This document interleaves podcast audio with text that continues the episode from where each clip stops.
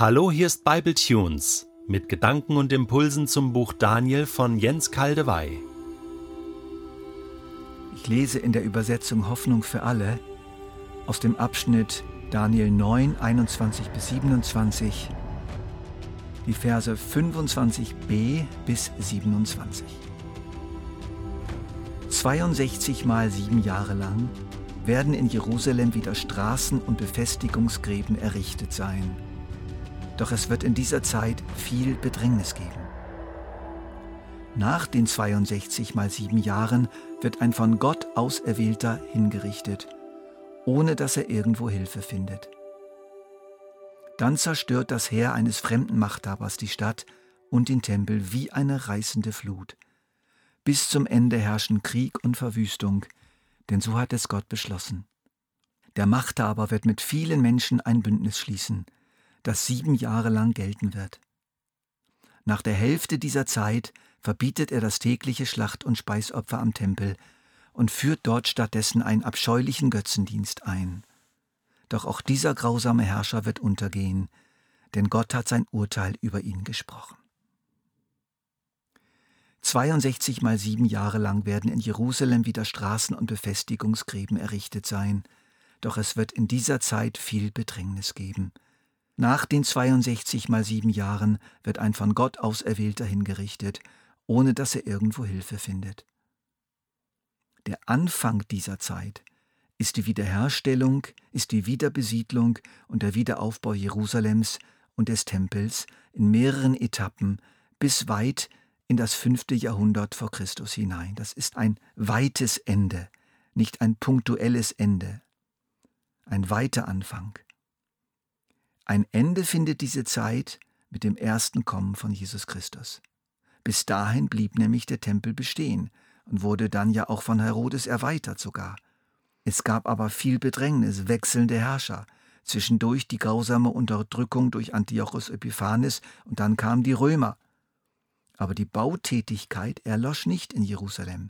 Es ging immer irgendwie weiter und Jerusalem blieb das Zentrum der über den ganzen Mittelmeerraum verstreuten Israeliten. Nach den 62 mal sieben Jahren wird ein von Gott Auserwählter hingerichtet, ohne dass er irgendwo Hilfe findet. Wörtlich heißt es, nach den 62 Wochen wird ein Gesalbter ausgerottet werden. Jesus sagte von sich, der Geist des Herrn ist auf mir, weil er mich gesalbt hat. Hebräisch Maschiach, griechisch Messias, lateinisch Christus, zu Deutsch der Gesalbte. Hier wird das Leben und Sterben Christi beschrieben. Das geschieht nach den 62 Wochen. Also hat mit dem Kommen Jesu die letzte Woche der 70 Wochen begonnen. Dann zerstört das Heer eines fremden Machthabers die Stadt und den Tempel wie eine reißende Flut. Bis zum Ende herrschen Krieg und Verwüstung, denn so hat es Gott beschlossen. Es scheint mir mit dem größeren Anteil der Ausleger am einleuchtendsten zu sein, hier den römischen Feldherrn Titus zu sehen, den Sohn des römischen Kaisers Vespasian, der im Jahr 70, auch hier wieder die 70 interessanterweise, Stadt und Tempel mit seinem Heer wie eine reißende Flut zerstörte. Und seitdem hat es in Jerusalem bis heute immer wieder Verwüstung gegeben. Man muss sich nur die Geschichte Jerusalems mal näher anschauen. Ein Krieg folgte dem anderen und eine Eroberung und Zerstörung der anderen. Für diese Auslegung sprechen unter anderem die deutlichen Ankündigungen einer umfassenden Zerstörung Jerusalems und seines Tempels von Jesus, zum Beispiel in Lukas Kapitel 21.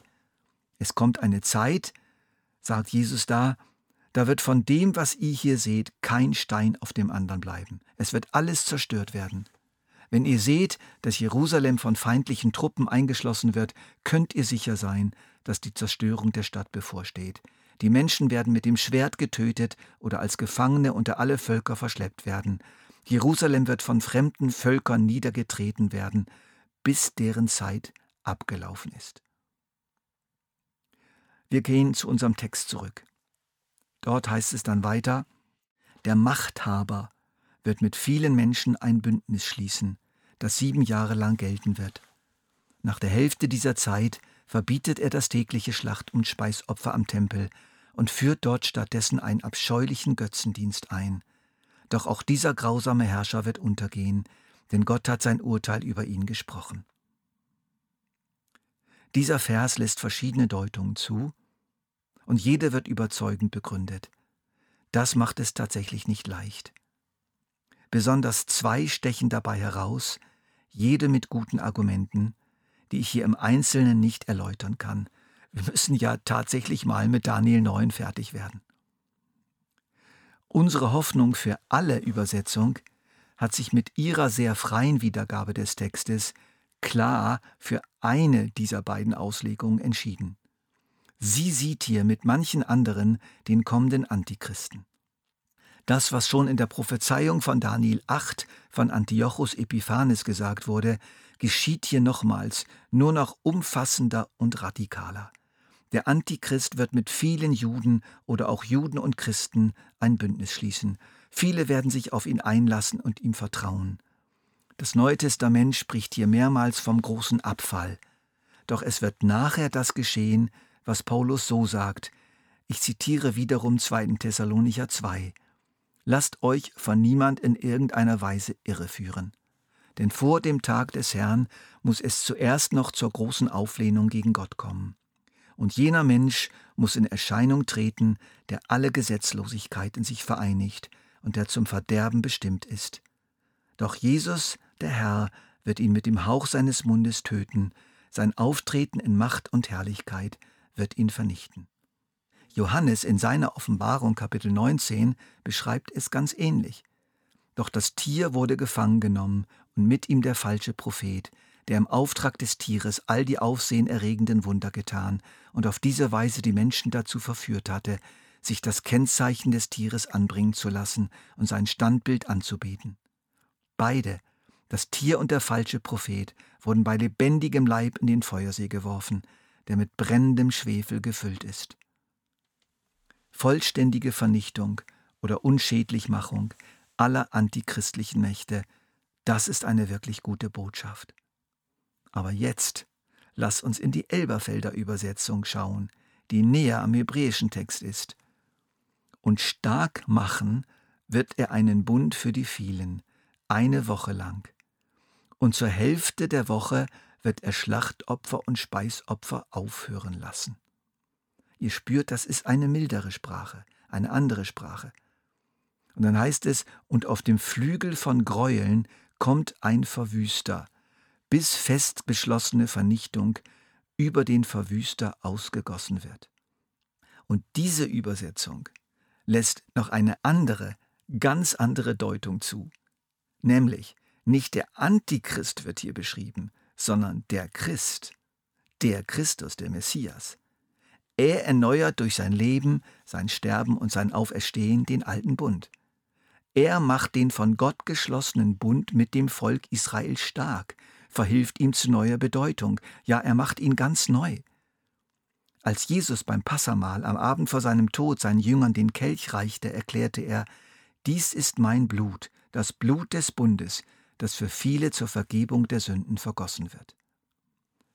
Dafür spricht auch diese charakteristische Formulierung die vielen. Sie wird mehrmals verwendet für die erlösten Menschen und nicht die abgefallenen. Und mein Knecht, der Gerechte, wird den vielen zur Gerechtigkeit verhelfen, und ihre Sünden wird er sich selbst aufladen. Jesaja 53. Er soll der Erstgeborene unter vielen Brüdern sein. Römer 8. Denn wie durch des einen Menschen Ungehorsam die vielen in die Stellung von Sündern versetzt worden sind, so werden auch durch den Gehorsam des einen die vielen in die Stellung von Gerechten versetzt werden. Es folgen noch weitere Argumente für diese Deutung im nächsten Bible Tunes.